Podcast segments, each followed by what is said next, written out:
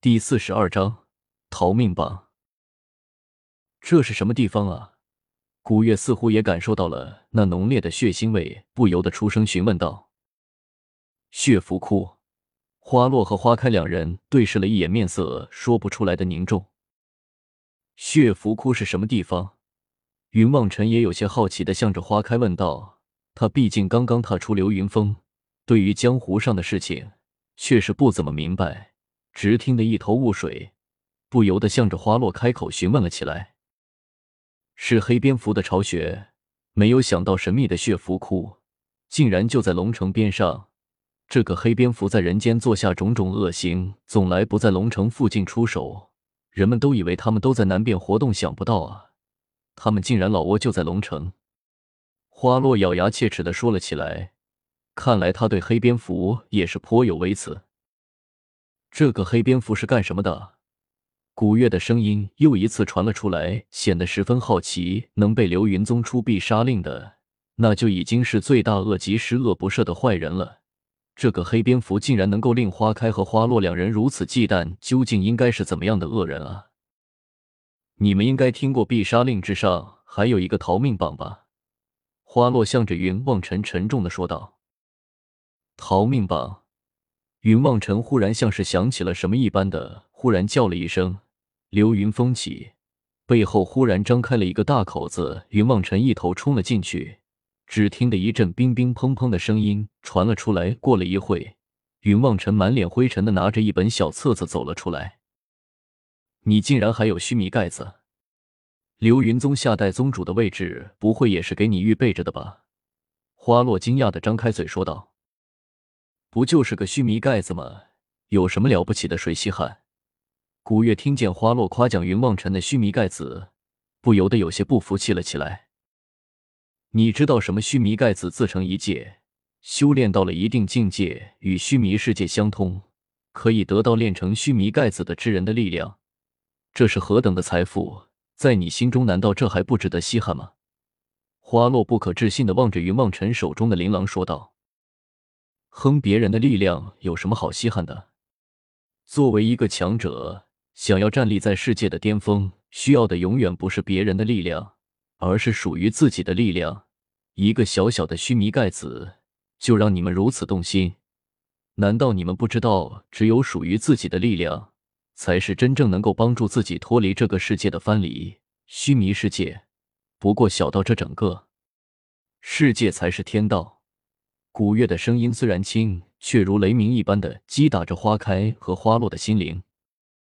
云望尘年纪尚小，对于所谓的力量，确实没有什么研究，也懒得去听。花开和花落可就不一样了，他们原本法力就高，这些年也不知道弄了多少天才地宝，为的就是增强功力，可惜总是难以进步。如今古月的一番话，让他们顿时茅塞顿开。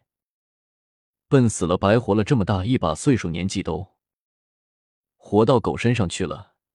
古月嘴里嘟囔着，向着两人叫骂了起来：“是啊，真是活到狗身上去了。